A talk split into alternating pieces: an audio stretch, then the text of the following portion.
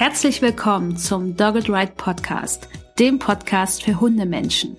Wir möchten dich und deinen Hund auf eurem Weg zu einem glücklichen und unbeschwerten Leben begleiten.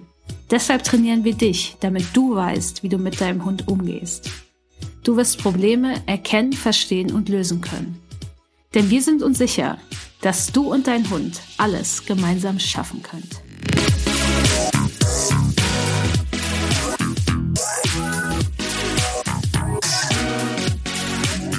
Ach, und dann hatte ich gestern ein Zoom-Meeting. Eins von der Sorte, das hochoffiziell ist. Man kennt sich nicht, es sind nur zwei Parteien, du kannst dich also weder weg noch stumm schalten und nee, es ging nicht um Hunde. Gar nicht. Haha, dachte vermutlich der Helvi. Zuerst hat er an meinem Ärmel gezerrt, mir dann aber doch ein Ball gereicht. Beides sieht so aus, als wenn ich unerklärliche Zuckungen habe. Den Helfmann sieht man ja nicht. Bei einem dienstlichen Gespräch weiß man ja auch nicht, ob der andere Haustiere hat.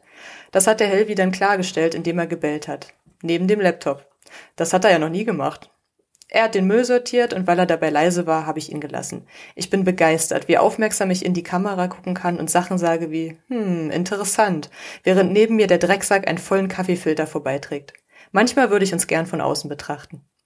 Mit diesem Zitat aus dem Tagebucheintrag des Lebens von und mit Helvi Spillner, welches nicht passender für diese Folge sein könnte, begrüße ich ganz herzlich die Verfasserin, die ein Jahr lang täglich für meine Erheiterung durch ihre Beiträge auf Facebook gesorgt hat. Herzlich willkommen, liebe Dagmar. Oh, vielen Dank, liebe Vanessa, für die Einladung. Ich habe ähm, ich hab das gerade genossen. Also ich hatte ich hatte die Szene direkt wieder vor Augen. Ja, das war, das war ich, das hatte ich, sowas verdrängt man. Schön. Vielen Dank. Vielen Dank für die Einladung und vielen Dank für die Erinnerung an den Drecksack. Ich danke dir vor allen Dingen, dass du dir die Zeit genommen hast. Ich musste auf jeden Fall auch schon wieder so schmunzeln, als ich die Zeilen abgetippt habe und genauso als ich es gerade vorgelesen habe, weil es einfach zu schön ist. Es ist leider auch wahr. Es ist nicht zu schön, um wahr zu sein. Es ist schön und es ist wahr. Ja. Kannst du dich vielleicht noch einmal ganz kurz für die ZuhörerInnen vorstellen, die dich noch nicht kennen, falls es da welche gibt? Sehr gerne. Also ich glaube, da gibt es noch Millionen und Milliarden, die mich nicht kennen. Mein Name ist Dagmar Spillner. Ich habe eine kleine Hundeschule hier am Rande des Harzes und ähm, ich bin unfreiwillig 2017 hundelos gewesen. Mein, unser ähm, alter Hund ist sehr plötzlich verstorben und, und überraschend im Alter von sieben. Und ähm, weil ich viel unterwegs bin, also ich mag die unterschiedlichsten Dinge. Also ich bin auch neben meiner Hundetrainertätigkeit ähm, angestellt im Büro. Ich bin äh, freie Traurednerin. Ich bin Trainerin für Schlagfertigkeit. Ich bin lösungsorientierter Kurzzeitcoach. Also ganz viele Sachen bin ich. Und ich hatte wenig Zeit und mein Mann sagte, wir sollten erstmal eine Weile auf den Hund verzichten. Und das haben wir getan und bis wir es nicht mehr ausgehalten haben. Und dann haben wir im Jahreswechsel 2019, 2020 haben wir alle Silvester da gesessen und geheult, weil wir so einen Hund vermisst haben. Und dann haben wir den Helvi ausgesucht, einen Dalmatiner Malinois Mix, der im äh, Februar 2020 eingezogen ist. Und ähm, das habe ich schon öfter getan. Ich habe dann angefangen, Tagebuch zu führen. Nicht, nicht täglich, aber ich habe versucht, es regelmäßig zu tun. So, also es sind äh, weit über 200 50 Einträge, glaube ich, zustande gekommen, die bei Facebook stehen. Und ja, das hat mir neue Türen eröffnet. Also sehr viele Terrorwelpenbesitzer haben den Weg zu mir gefunden durch diese Tagebucheinträge. Und um Helvi soll es jetzt auf jeden Fall gehen, denn Helvi hat dich und deine Familie in eurem ersten gemeinsamen Jahr ja ziemlich auf Trab gehalten. Ja, also ja, also so ein bisschen habe ich das natürlich erwartet. Ne? Also ich erwarte jetzt nicht, dass da äh, Malinois drin ist und Dalmatiner und dass das jetzt ein Hund ist, der, der das erste Lebensjahr verschläft, das habe ich gar nicht erwartet. Aber ähm, was tatsächlich äh, dramatisch war am Anfang, das war die Bissigkeit.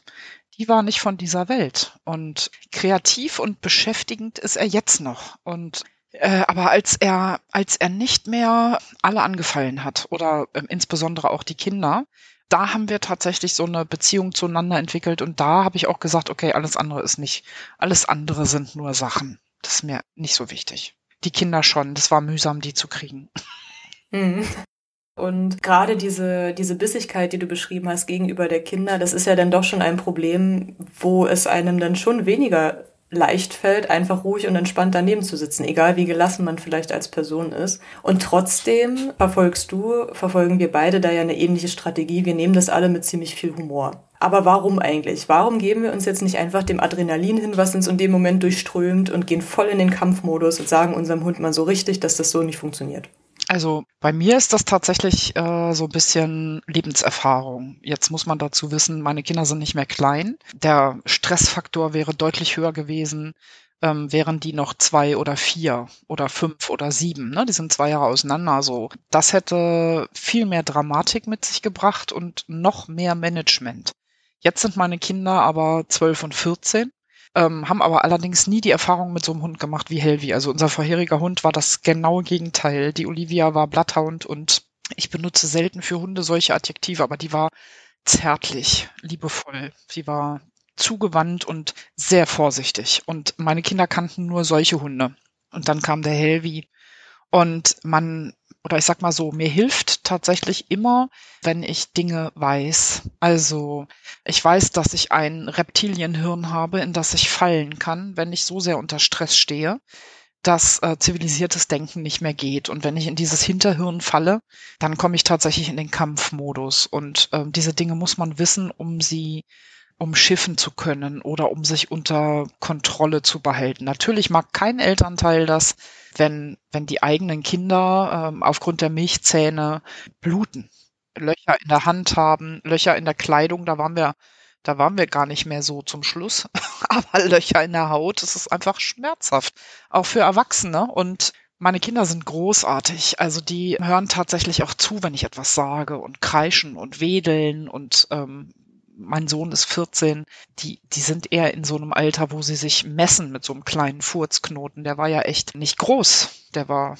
neun Wochen, als er eingezogen ist. Und das ging ja so vom zweiten Tag an ging das praktisch los. Da musst du so einen Teenager manchmal davon abhalten, dass der nicht äh, zutritt oder grob wird zu dem Hund, obwohl der Hund eben gerade voll wehtut und dafür sorgt, dass man blutet weil er so doll in Hände hackt oder hochspringt und sich im Oberschenkel verbeißt. Und es war so ein bisschen ein Zirkusakt. Ne? Ich kam mir manchmal vor wie so ein, eine Zirkusdirektorin auf einer Seite ein Stuhl, auf der anderen Seite eine, eine Peitsche, nur dass ich halt niemanden gehauen habe, sondern ich habe halt versucht, bei den Kindern Verständnis zu wecken für den Helvi. Und ich habe den Helvi so gemanagt, dass die Kinder ein normales Leben führen konnten. Wobei sie ein paar Wochen abends sehr oft und sehr viel auf ihrem Zimmer waren. Hm. Wenn er seine fünf Minuten hatte, ne? Aber ich sag jetzt einfach mal so, äh, ich, ich höre schon in Mutti-Foren den Aufschrei und die ähm, zusammengeschlagenen Hände, den Kindern einen Netflix-Zugang aufs Tablet zu legen, war eine durchaus angebrachte Entschädigung, haben sie mir gesagt. Also ich, ich kenne das halt auch, dass ich manchmal dann gesagt, ich meine, ich habe keine Kinder, ich habe niemanden, den ich hier großartig beschützen muss. Ich habe aber eine ziemlich kleine Hündin. Und wenn mein Simon dann mit seinen 30 Kilo der Meinung war, der brascht jetzt durch die Wohnung wie verrückt, weil er den Hund draußen nicht erreichen konnte, den er da irgendwie durchs Fenster gehört und gesehen hat, ja. dann habe ich innerlich schon gemerkt, wie bei mir die Hutschnur immer dünner wurde und kurz vorm Reißen war, weil er ab und zu mal meinen 10 Kilo Hund fast umgerannt hat, weil der dann auch nichts mehr mitbekommen hat und in dem Moment dachte ich mir manchmal so, ich hatte auch die schlimmsten Beleidigungen für diesen Hund ja, im Kopf. Das ist super, oder? Der hat Namen. Ich meine, da muss ich dir nichts erzählen. Ich habe mich so oft totgelacht über Maximilian und Co. Ja, und die netten Namen habe ich tatsächlich nur veröffentlicht, ne, weil ich habe ja auch negatives Feedback davon bekommen, äh, dafür bekommen, dass er, dass wir gesagt haben, das sind Terrorwelpe oder so. Ähm, und ähm, der hat, äh, der hat wirklich viele, viele Namen und Jens, also hinten mit Z oder Maximilian oder so, das sind ja noch die, die Social Media tauglichen, die man sagen kann. Aber der hatte auch ganz schlimme Namen hat er, die jetzt irgendwie in Vergessenheit geraten, weil wir die gar nicht mehr brauchen. Aber es hilft. Er kann mir einer sagen, was er will. Also fluchen und und Schimpfwörter und Gewaltfantasien. Das ist großartig. Ich sag meinen Kunden auch, ihr dürft alles denken, ihr dürft es nur nicht umsetzen. Ich ähm, habe auch zwischendurch Leuten immer wieder die Frage beantworten müssen, die gesagt haben, und du machst so gar nichts. Also den Eindruck wollte ich natürlich nicht erwecken. Wir haben ganz viel gemacht, aber wenn so ein Welpe einzieht und einer, der nicht besonders verfressen ist, dann musst du ja erstmal einen Boden schaffen, um trainieren zu können. Der Hund muss erstmal einen Marker kennen oder den mhm. Klicker kennenlernen. Der, du musst Belohnungen finden, die er wirklich haben will. Und das, äh, das, du musst eine Box positiv aufbauen, wenn du denn damit arbeiten willst. Das, das vergehen Tage und Wochen, bevor das überhaupt so gut funktioniert, dass du das benutzen kannst. Ich rede aber jetzt von der Zeit. Äh, gebissen hat er eigentlich sofort. Und ähm, es ging nie darum, nichts zu tun, sondern was mir immer geholfen hat, war, dass ich wie so ein Mantra gesagt habe, das ist das jüngste Familienmitglied im Moment hier, also mit seinen wenigen Lebenswochen. Das hat mir geholfen und es hat mir geholfen, dass ähm, ich seit vielen Jahren weiß, dass wenn ich ausraste, wenn ich rumschreie, wenn ich irgendwas rumschmeiße oder den Hund blogge oder niederstarre oder so, das hilft überhaupt nicht. Also das erschreckt ihn vielleicht für einen Moment, bei dem bin ich mir nicht mal sicher, ob das so gekommen wäre, der geht dann sofort in den Kampfmodus und morgen macht er es wieder. Und dann kann man sich das echt sparen. Ich habe halt immer gedacht, der, also das war dann schon, das war dann schon empathielos. Am Anfang habe ich tatsächlich in, in der Form über ihn gedacht, dass ich gesagt habe, der braucht Unterstützung. Nicht gesagt er oder der Helvi oder der Healthman oder Helvi Pelvi oder wie wir ihn auch jetzt immer nennen, sondern ich habe gesagt, der braucht tatsächlich die größte Unterstützung, weil der hat ein Problem. So. Das war, das war betont von mir, betont grob gedacht. Das hat mir geholfen. Das hat mir Freude gemacht über ihn zu denken als der. Weil meine Eltern mir beigebracht haben, dass man der und die nicht sagt über andere, sondern er und sie. Und dann habe ich das bewusst gesagt und habe gesagt, der hat doch nicht mehr alle Tassen im Schrank. Ja. Also unser, unser Optimalfall ist ja, dass wir alles, was unsere Hunde uns so zeigen an Verhalten, ich meine, wir beiden haben jetzt nur auch das entsprechende Hintergrundwissen dafür. Du hast auch die Erfahrung unser Optimalfall ist ja wirklich, dass wir die Situation so nehmen können, wie sie sind und weil wir auch wissen, was tun unsere Hunde. Jetzt werden viele ZuhörerInnen aber sagen, das ist ja schön, dass ihr beiden das mit Humor nehmen könnt. Ich finde das aber gar nicht witzig, was mein Hund da manchmal macht. Ja. Und in unserem vorherigen Gespräch hast du zu mir schon gesagt, Humor ist etwas, dafür entscheidest du dich aktiv. Aha. Kannst du unseren ZuhörerInnen dafür vielleicht einen, einen Tipp oder eine Strategie an die Hand geben? Erstmal, warum es wichtig ist, dass man sich vielleicht eher damit befasst, als mit diesen negativen Gefühlen, die in einem aufkommen, was ja vollkommen normal ist. Und vor allen Dingen, wie man sich denn aktiv dafür entscheidet. Und wie oft muss man sich denn dafür entscheiden? Entscheidet man sich einmal für den Rest seines Lebens? Man ist jetzt der lila Launebär oder? Ich entscheide mich jeden Tag 117 Mal ganz bewusst, ob ich jetzt äh, äh, fröhlich sein will oder lachen will oder ob ich das jetzt einfach mal so hinnehme oder ob ich das Tier in mir, in mir rauslasse. Ne? Das, das gibt's ja auch noch. Ich glaube tatsächlich, dass äh, ein bisschen Lebenserfahrung dazu beigetragen hat. Also ich weiß, dass äh, mein, in meinem Leben gab es ähm, sehr viel aufregende Dinge und sehr viele Auf und Abs und ähm, ich gucke manchmal so auf andere Familien und denke, Mensch, wie schön ist das denn? Ne? So, die Eltern bleiben für immer zusammen, die Kinder wachsen auf, ähm, ergreifen einen Beruf, ziehen aus, kriegen eigene Kinder, so normal. Bei mir war nichts normal, bei mir war alles äh, Halligalli hoch und runter. Und vielleicht hat das einfach auch ein bisschen dazu beigetragen, dass ich recht früh einfach auch gemerkt habe, ich gehe relativ gelassen um mit Sachen, von denen ich weiß, dass die nicht für immer sind. So, ne? Also ich nenne jetzt einfach mal ein Beispiel. Ich habe, ich bin zum zweiten Mal verheiratet. Das erste Mal habe ich sehr jung geheiratet, würden viele sagen. Also da war ich, bin ich gerade 20 geworden und meine Eltern waren entsetzt. und ich dachte so, mh, mm, aber wieso, wenn es blöd ist, können wir uns ja wieder scheiden lassen. Also kam ja dann auch so, aber ähm, ist tatsächlich nicht für immer. Und ich, ich denke, wenn man so Sachen wieder so zurückdrehen kann oder wenn man sagt, äh, Gott, das war ein Fehler, ich höre auf damit, dann ängstigt oder, oder regt mich schon mal gar nichts auf. Also ich habe im Kopf immer so ein, ein Szenario, dass ich weiß, mein Leben ist endlich. Und das ist mir nicht erst jetzt eingefallen, als ich äh, die, die Hälfte irgendwie jetzt schon hinter mich gebracht habe, den Zenit überschritten, sondern das wusste ich schon relativ früh. Also ich hatte irgendwie eine sehr klare Vorstellung davon, dass eines Tages äh, mein Leben zu Ende ist. Und wenn ich dann an einen normalen, verregneten Mittwoch zurück könnte, an dem es auf der Arbeit super stressig war und ihr zu Hause ist es vielleicht schmutzig und ich habe noch drei Rechnungen im Briefkasten und der Hund will aber jetzt rausgehen und äh, die Kinder sind schlecht drauf, dann kann ich mich dem hingeben, dann kann ich in den Jammermodus verfallen und ich kann mir leid tun und ich kann meinen Druck ablassen beim Hund oder bei den Katzen oder bei den Kindern oder bei meinem Partner. Es ändert aber grundsätzlich nichts. Und ich denke immer so, wenn mir jemand am Ende meines Lebens die Gelegenheit geben würde, nochmal in diesen Mittwoch zu schlüpfen, was, was würde ich dann tun? Und ich weiß, dass ich meine Kinder drücken würde und küssen. Das können die im Moment gar nicht leiden, deswegen macht es mir sehr viel Freude. Ich würde, ich würde meinen Partner umarmen, wenn der käme. Ich würde meinen Körper feiern, weil der alles noch kann. Der kann noch gehen und sehen und einigermaßen hören und ich kann mich artikulieren und vergesse nicht alles, was ich äh, vor zwei Minuten gesagt habe. Ich würde sofort eine Riesenrunde mit dem Hund drehen und ne, also so, das wäre eigentlich auch mal ein schöner Film. Das erinnert mich an diesen, an diesen Weihnachtsfilm, den es gibt, ähm, wo jemand sich mhm. wünscht, nicht mehr auf der Welt zu sein und man sieht dann, was der in seiner Stadt alles beeinflusst hat, wie das Leben tatsächlich dort ohne ihn aussehen würde. Und wenn ich wieder zurückschlüpfen könnte an so einen normalen Tag, dann würde ich diesen verregneten Mittwoch feiern. Dann wäre mir egal, dass es regnet. Ich wäre froh, dass ich körperlich wieder so fit bin, mit dem Hund zu gehen und würde mit dem Helvi gehen. Und ich würde meinen Mann umarmen und lieb haben und äh, die Kinder und ich würde uns was Schönes kochen und es würde mich nicht stören, wie es hier aussieht. Und äh, das Witzige an der Geschichte ist ja, wenn man diese Dinge sich vorstellt und wenn man die dann tut, dann löst man ja bei den anderen was aus.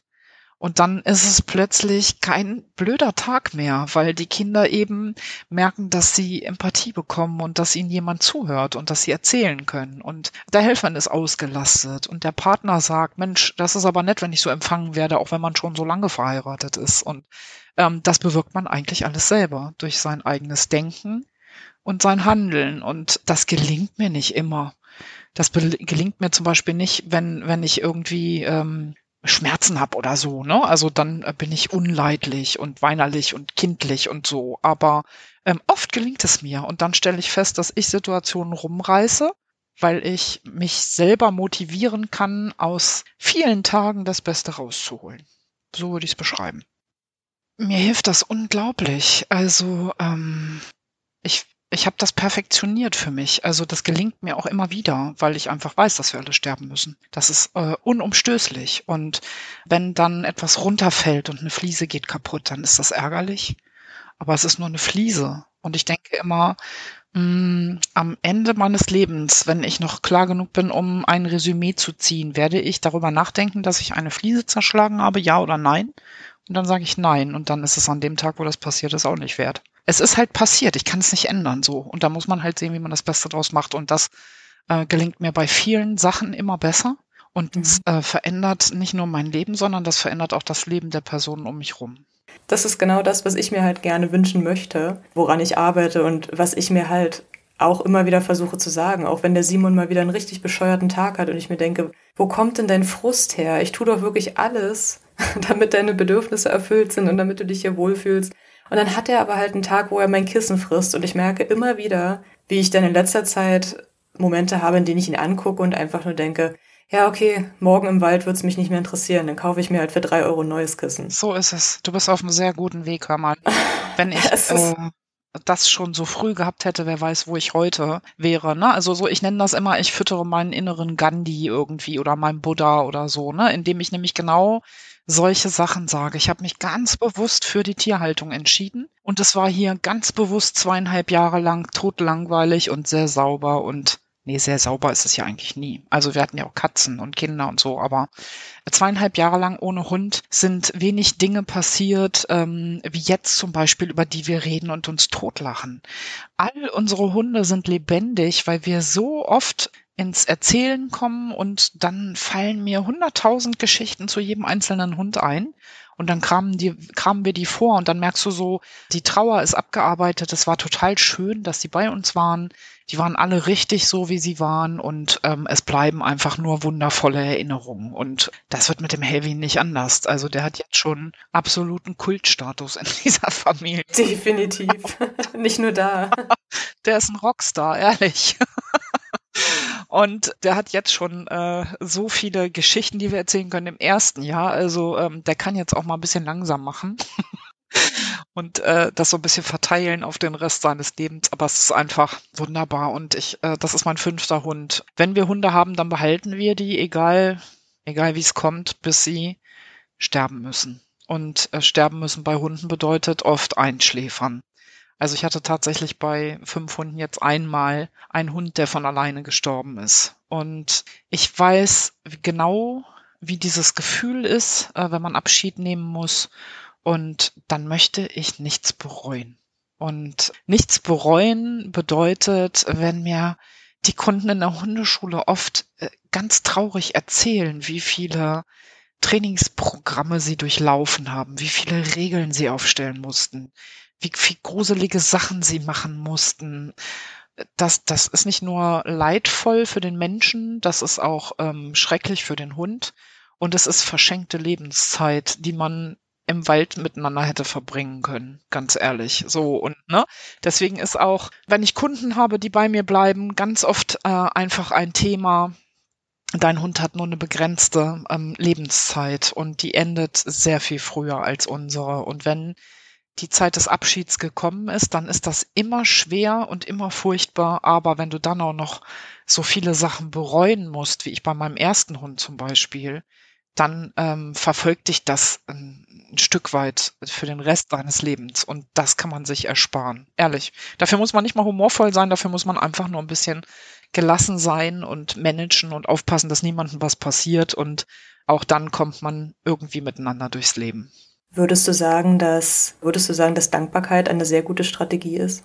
Ja, und Demut. Also beides. Also ich bin demütig vor diesem Leben, was mit mir zusammenlebt, egal in welcher Form. Wir haben ja auch Hühner und Tauben und die sind äh, und Kaninchen, die sind, die sind uns sozusagen ausgeliefert. Und ich bin dankbar für alle, die da sind. Und meine Aufgabe ist es, dafür zu sorgen, dass es denen so gut wie möglich geht. Und ähm, ich bin total dankbar für diese Bereicherung, die die in mein Leben bringen durch die Art, wie sie sind. So einfach. Mhm. Ne? Also das ist egal, ob ich jetzt in den Hühnerstall gehe und unser Hahn heißt Ludger. Der ist ein echter Gentlehahn. Also der ist mindestens so groß wie ein Cocker Spaniel. Aber äh, er guckt halt nur, der macht halt gar nichts. Du kommst dann rein und dann betrachtet er dich so von oben bis unten und ähm, dann denkt man immer so, boah, der könnte mich jetzt auch anfliegen oder picken oder ne, so, aber das macht er nicht. Er geht überall dahin, wo ich hingehe und guckt mir zu, aber er tut halt nichts. Und dann denke ich so, wie toll ist der denn? So, und dann bleibe ich manchmal eine Weile da drin stehen und dann unterhalten wir uns ein bisschen. Und da bin ich total dankbar, dass der hier ist. Dann ähm, erkenne ich, dass es meine Aufgabe ist, am Wochenende auch früh aufzustehen, um seine Klappe aufzumachen, damit er genauso früh auf seinem, er hat keinen Misthaufen, er hat so einen Maurerkübel. dass er auf seinem Maurerkübel stehen kann und kann dann krähen und nicht, weil Wochenende ist und ich bis neun schlafe, ähm, er zwei Stunden länger im Stall bleiben muss oder so. Ne? Und ähm, das, das sind immer so, so Selbstmotivationsgeschichten für mich, dass ich sage, ich wollte das. Ich habe die Tiere in meine Familie geholt und jetzt sind die da und jetzt ist meine Aufgabe dafür zu sorgen, dass es allen maximal gut geht. Ohne, dass ich mich selber vergesse, weil dann fällt man in so ein Jammertal. Man muss auf die Sprache achten und die Dinge, die man denkt. Ne? Also das habe ich vorhin gedacht, als du gesagt hast, wenn er dein Kissen frisst, dann sagst du, aber ich tu doch alles für dich. So, ne? Also das ist, da muss man aufpassen, weil dann ähm, gerät man schnell in diese Falle, so tatsächlich, man gibt alles und der andere dankt es einem nicht. Mhm. Und ähm, von daher denke ich dann halt immer so, oh, der Simon braucht Unterstützung der, ähm, der ist noch nicht lange auf dem Planeten und der hat so bestimmte Annahmen von bestimmten Situationen und was ihm möglicherweise passieren kann. Und meine Aufgabe ist, ihm gelassen zu zeigen, wir gehören zusammen und wir schaffen das und wir kommen da durch und du kannst dich auf mich hundertprozentig verlassen. So, und ein Kissen wird uns nicht trennen. nee, also auch drei Kissen haben uns noch nicht getrennt. So, so, das habe ich auch gar nicht erwartet, hör mal. Wir haben uns jetzt schon vorher unterhalten und da habe ich gleich gedacht, euch trennt nichts mehr. Ja, aber es ist halt auch, ich frage mich manchmal, und ich weiß, dass du dich das auch fragst, wir haben uns darüber schon unterhalten. Ich will gar nicht sagen, dass ich eine bessere Hundehalterin bin als andere, das gar nicht. Aber ich frage mich trotzdem ganz oft, was mit dem Simon passiert wäre, ja. wenn er bei ErsthundehalterInnen gelandet wäre, wenn der bei HundehalterInnen gelandet wäre, die vielleicht doch denken, dass ein Hund mal ein paar klare Grenzen braucht und ich frage mich das immer wieder und ja. ich bin dann ganz froh, dass ich in der Lage bin mittlerweile, ich hatte auch schwierige Momente, definitiv, aber dass ich in der Lage bin, darüber zu lachen, was der manchmal macht ja. und auch in der Lage bin zu beobachten und dann das dahinter noch mehr zu begreifen, weil meine erste Hündin, die Mara, die ist für mich, für andere nicht, für mich ist die tierisch unkompliziert. Mhm.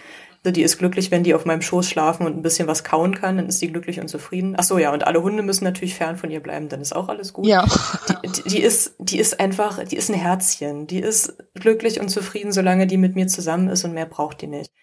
Und bei Simon braucht es halt ein bisschen mehr. Und ja. bis ich das aber mal herausgefunden habe, dass es halt auch über dieses Schwarz-Weiß-Denken hinausgeht. Und ich bin halt so ein Mensch, wie gesagt, ich beschäftige mich noch lange, lange nicht so sehr und intensiv und lange wie du mit Hunden. Bei mir hat das angefangen vor fünf Jahren, dass ich überhaupt einen Hund bekommen habe erst. Mhm. Da war ich 21. Ja, irgendwie so. Keine Ahnung. Da ging das los und das mit dem Hundetraining, das ist jetzt seit einem Jahr intensiv. Also ich habe davor mich damit beschäftigt, wie ich das alles besser machen kann, aber dass ich mich wirklich intensiv mit diesem lerntheoretischen Teil befasse, das ist noch nicht lange so. Und ich habe mich bei Simon so sehr darauf verlassen, auf das, was ich gelernt habe, dass das schon funktionieren wird, dass ich diesen praktischen Teil komplett ausgeblendet habe. Und dann kommt dieser Hund in mein Leben und stellt mir das komplett auf den Kopf und zeigt mir irgendwie, ich bin noch lange nicht so weit, dass ich sagen kann, hey, ich habe jetzt schon alles gesehen und ich bin da voll der Profi drin. Und das wird auch noch viele Jahre dauern. Es wird noch viele andere Hunde geben. Ich glaube tatsächlich, wir finden alle unseren Meister. Also das ähm, versuche ich immer jungen Kollegen zu sagen. Ne? Also ähm, manchmal coache ich auch Trainerinnen oder Trainer. Da geht es dann um Kursinhalte oder um Umgang mit Menschen, um Kommunikation oder ähm, auch um geschäftliche Dinge. Und ähm, hm, wenn ich, also wir sammeln ja ganz oft Leute um uns rum, die uns ähnlich sind oder denen unser unser System besonders gut gefällt. Es ist Hundetraining ist eine sehr persönliche Sache, so wie ich mir meinen Zahnarzt aussuche, weil der ähm, immer nett zu mir ist und mir noch nie wehgetan hat oder es zumindest versucht, mir nicht weh zu tun und, und sehr gesprächig und zugewandt ist, so ist das beim Hundetraining auch. Ne? Also ähm, das, das birgt schon mal das Problem, dass man auf Leute hereinfällt, die äh, man sympathisch findet, die einem aber mm, nicht so richtig wissenschaftliche Ergebnisse vermitteln.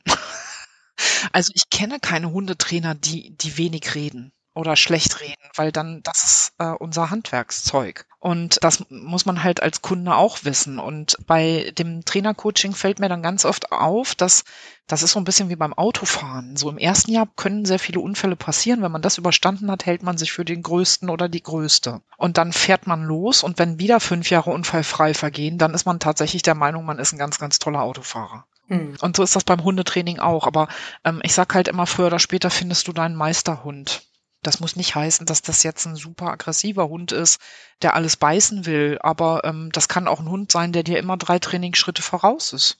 So, ne? Oder ähm, der einfach schwierig, überhaupt schwierig trainierbar ist, weil alles, was du dem anbieten möchtest, interessiert ihn nicht. So. Und der, der lässt sich nicht, nicht nicht mit den gängigen Sachen motivieren. So, so kann das einfach schon kommen. Und dann erlebe ich halt ganz oft auch, dass dann entweder wird das dann dem Halter in die Schuhe geschoben oder es wird dem Hund in die Schuhe geschoben als nicht trainierbar. Und mh, hm, ich finde halt, dass das, was du eben gesagt hast, das muss man sich bewahren, auch wenn man so alt wird wie ich. Dieses, ich habe noch lange nicht alles gesehen, ich habe noch lange nicht alles erlebt und ich werde wahrscheinlich noch viele Hunde und viele Menschen sehen und erleben, die mich erstaunen, weil ich das in der Form noch nicht hatte. Und das kann man für den Rest seines Lebens so sehen. Und ich glaube, das ist eine sehr gute Einstellung. Dieses, man lernt nicht aus. Und ich habe wirklich, also ich mache das jetzt seit 22 Jahren. Oh Gott. Mal, seit 22 Jahren mache ich das jetzt. Und ich erlebe immer wieder Situationen, wo Leute mir schildern, was ihr Hund tut. Und ich denke, nee, so ist das nicht. Lass dir mal einen Film zeigen oder geht mal in die Situation und dann werden wir schon sehen. Und dann sehen wir, es ist genauso, wie die Leute gesagt haben. Mhm. So, ne?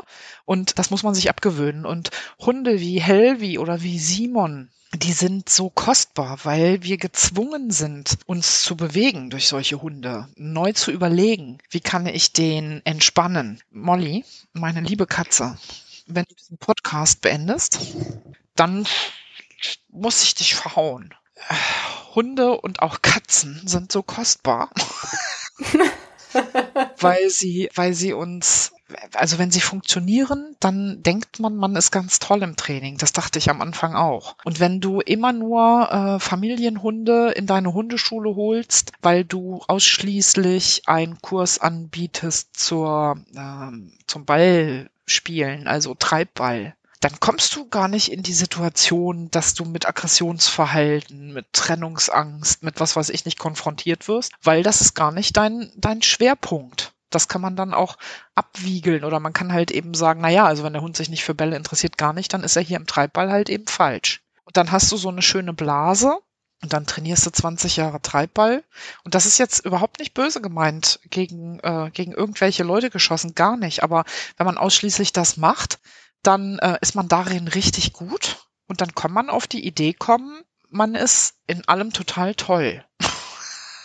Das ist auch, wenn man sich immer und immer wieder für dieselbe Hunderasse entscheidet. Innerhalb einer Hunderasse variiert, variieren die Charakter natürlich. Also klar, ne, also ich kenne auch äh, Retriever, die nicht apportieren wollen oder die äh, keinen Bock haben, ins Wasser zu gehen. Also es, es variiert schon, aber es gibt trotzdem noch mal krasse Unterschiede, ob du jetzt einen Jagdhund hast oder ob du einen Gebrauchs sogenannten Gebrauchshund hast oder ob du einen Terrier hast und die Leute sind dann manchmal so ein bisschen abfällig, auch in den Gruppenstunden gegenüber anderen und sagen so, ey, was machen die falsch, Dagmar? Weil das klappt ja gar nicht. Und ich sage, die machen gar nichts falsch. Die haben einen Terrier. und das sind Ersthundehalter. Und die müssen jetzt erstmal lernen, wie wir mit so einem Terrier durchs Leben kommen. So, ne? Und ähm, von daher denke ich halt tatsächlich immer, Demut und Dankbarkeit sind ähm, zwei total tolle Eigenschaften, die ich weiter ausbauen möchte in meinem Leben.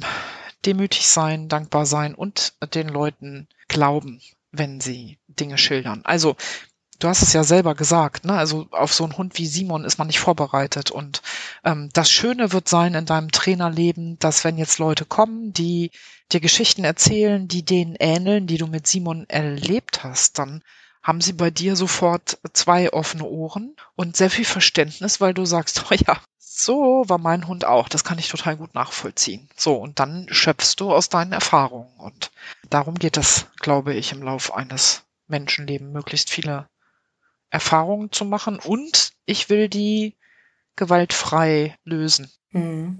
Ja, da können wir, glaube ich, ganz gut die Brücke schlagen, denn du hast zu mir auch vorher gesagt, dass du so ein bisschen als deine Aufgabe siehst, dass du die Menschen davon abhältst, grob oder gewalttätig sogar zu werden, mhm. den Hunden gegenüber. Dass du das als deine Aufgabe siehst. Ja, das, also ich bin raus aus dem Alter, wo man nach einem Lebenssinn sucht. Ich habe äh, viele Sinne gefunden und habe aber manches Mal gedacht, so im Hundeszenen oder in der Hundeszene sind so viele Begriffe nicht geschützt. Ne? Also ähm, ich, ich muss immer lachen, wenn Kunden äh, bei mir ins Training kommen, die dann sagen, äh, ich glaube, ich muss mal einen Hundepsychologen einschalten.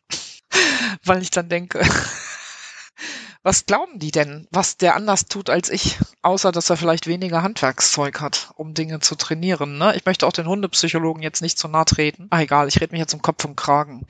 äh, in der Hundeszene sind Begriffe nicht geschützt und äh, dann nennt sich Gott und die Welt äh, Hundeverhaltensberater, Hundetrainer, Hundecoach, Hundepsychologe, Hundetherapeut, keine Ahnung was. Und ähm, ganz früher, als ich angefangen habe, da hatte ich immer schon mal so eine Tendenz und habe gesagt, eigentlich eigentlich bin ich Dolmetscher, weil ich versuche, mm, das Hundeverhalten für die Halter zu dolmetschen. Ich versuche zu erklären, warum tritt dieses Verhalten auf und ich versuche zu verhindern, dass wir es einfach wegbestrafen, ohne dass wir verstanden haben, dass es eine Bedeutung hat für den Hund und dass es ihm in dem Moment hilft, sonst würde er es nicht zeigen. Dann habe ich also gedacht, so mm, Hundedolmetscher, dann, dann kam dieser negative Touch des Hundeflüsterers auf der genau das Gegenteil von dem gemacht hat, was ich eigentlich wollte. Nämlich der äh, öffentlich im Fernsehen draufgehauen, stranguliert, gekniffen, getreten und sonst irgendwelche Dinge getan hat. Und dann habe ich gedacht, nee, also Hundeflüsterer oder Hundedolmetscher, das ist sich sehr, das hört sich sehr nah an, so, so möchte ich doch nicht genannt werden. Und heute ist mir klar, dass ich tatsächlich ähm, Menschen trainiere.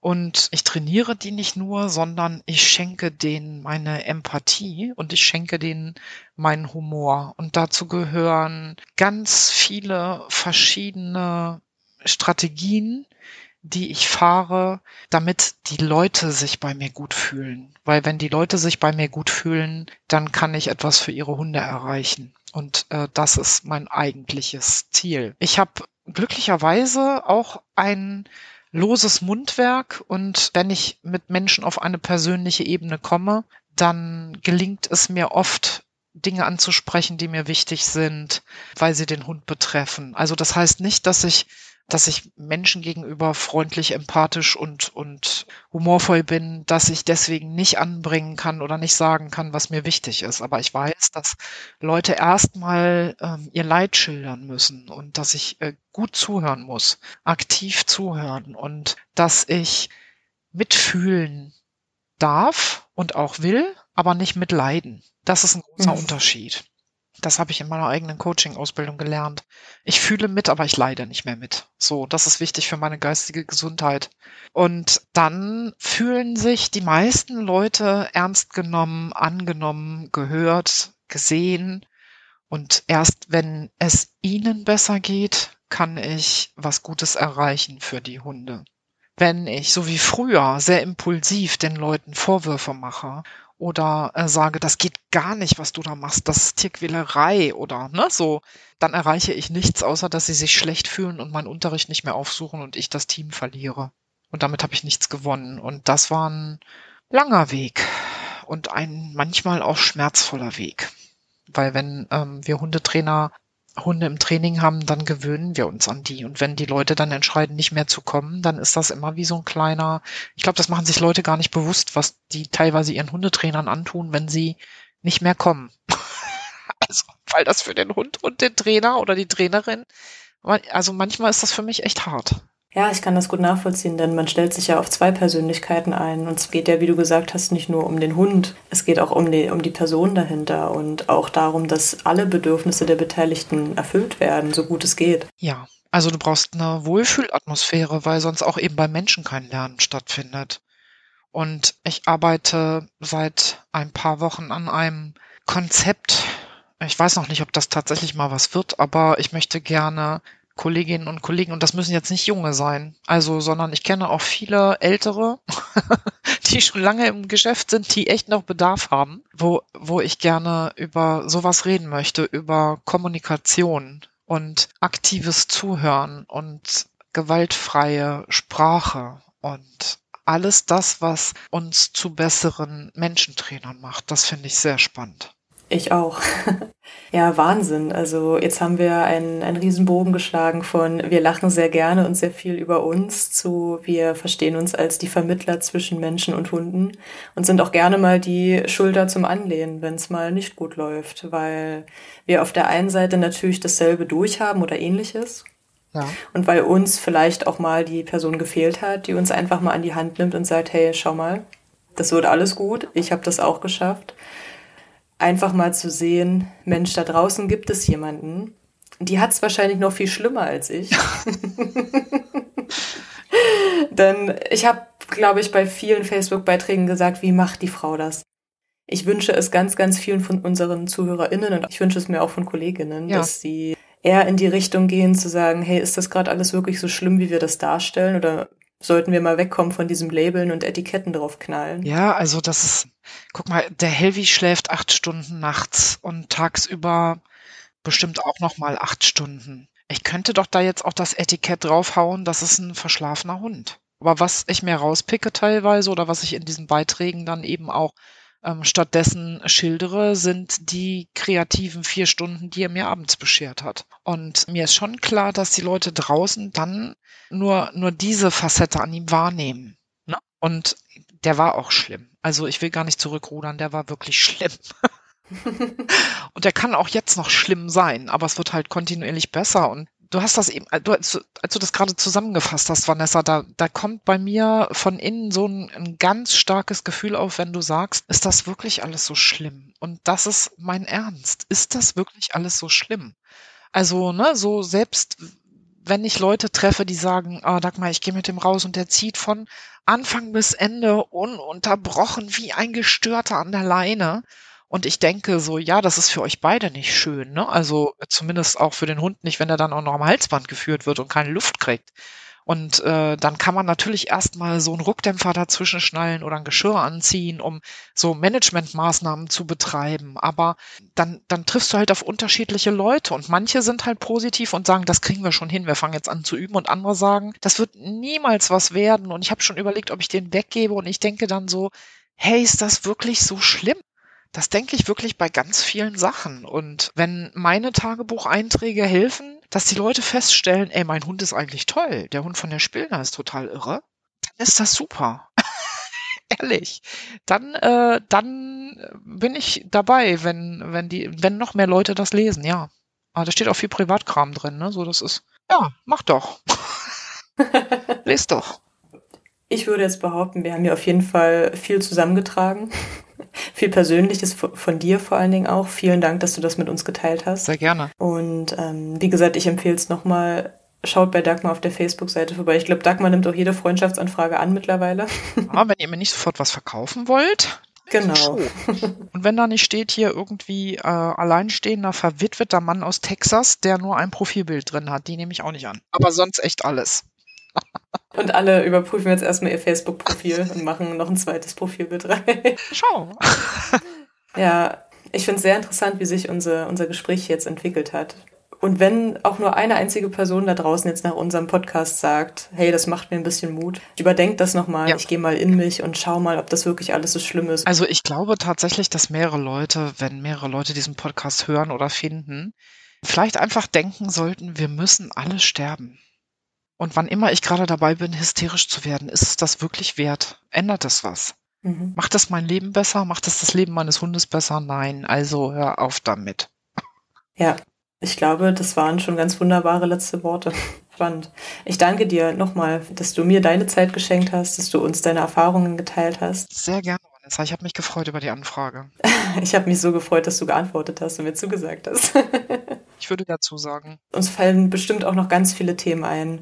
Dann verabschieden wir uns jetzt und genau, gebt uns gerne Feedback, wie ihr diese Folge fandet, auch wenn ich mir ganz sicher bin, dass, dass sie ganz großartig war. Ich fand sie großartig und das ist alles, was mir gerade wichtig ist. auch, also es ist mir nicht so wichtig, wie die anderen das finden, ganz ehrlich, sondern ich fand das Gespräch einfach sehr nett mit dir. Vielen Dank, Dagmar. Mach's gut. Tschüss. Das war der Dogged Ride Podcast. Der Podcast für Hundemenschen. Wir möchten dich und deinen Hund auf eurem Weg zu einem glücklichen und unbeschwerten Leben begleiten. Deshalb trainieren wir dich, damit du weißt, wie du mit deinem Hund umgehst. Du wirst Probleme erkennen, verstehen und lösen können. Denn wir sind uns sicher, dass du und dein Hund alles gemeinsam schaffen könnt.